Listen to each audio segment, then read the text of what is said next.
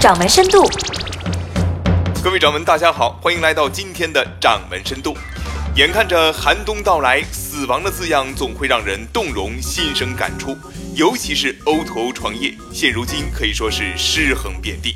资本造就了 O2O 市场的繁荣，但也导致了行业的萧瑟和衰败。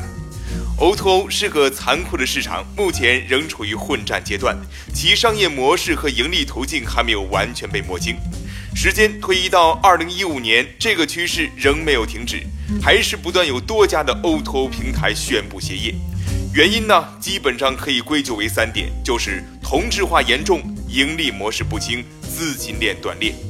往事不可追，后事仍可期。今天我们就来盘点一下二零一五年开始至今倒下的先烈们。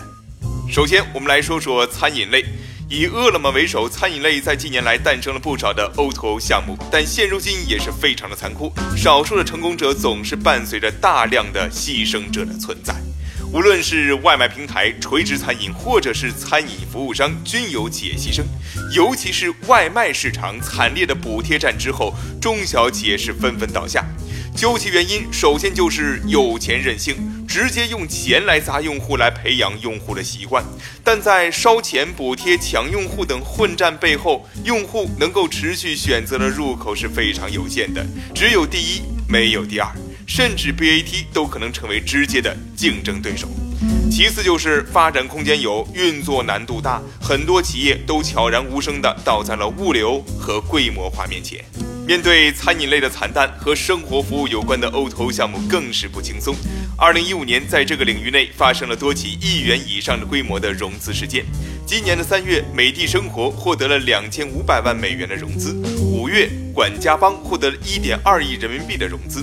爱先锋获得了两千万美元的融资。从以上可以看出，生活服务类的 O2O 要想做好，确实是不太容易。每个资源整合和后期把控都需要一步一个脚印。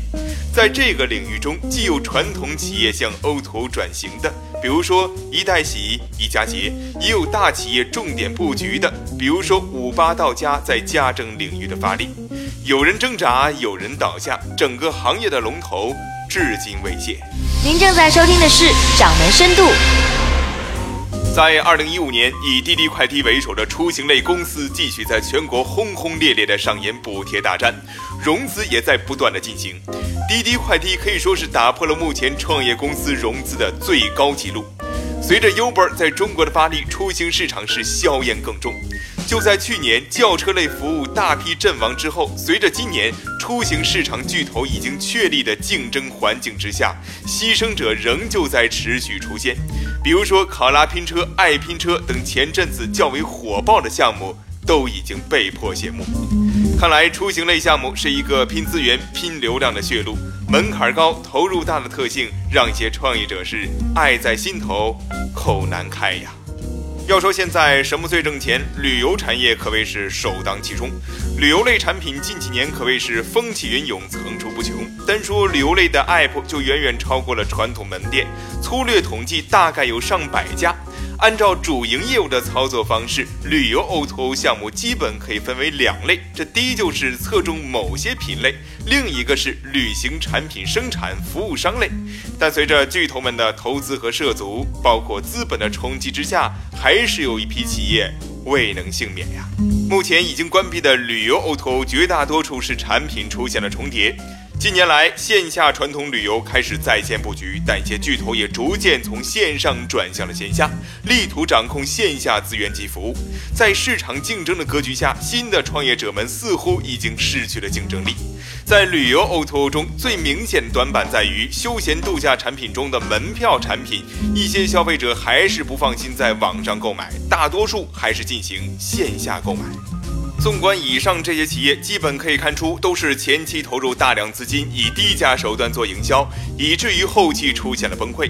现在看来，其实低价只能在短期内吸引消费者的注意，或者是达到某种营销目的。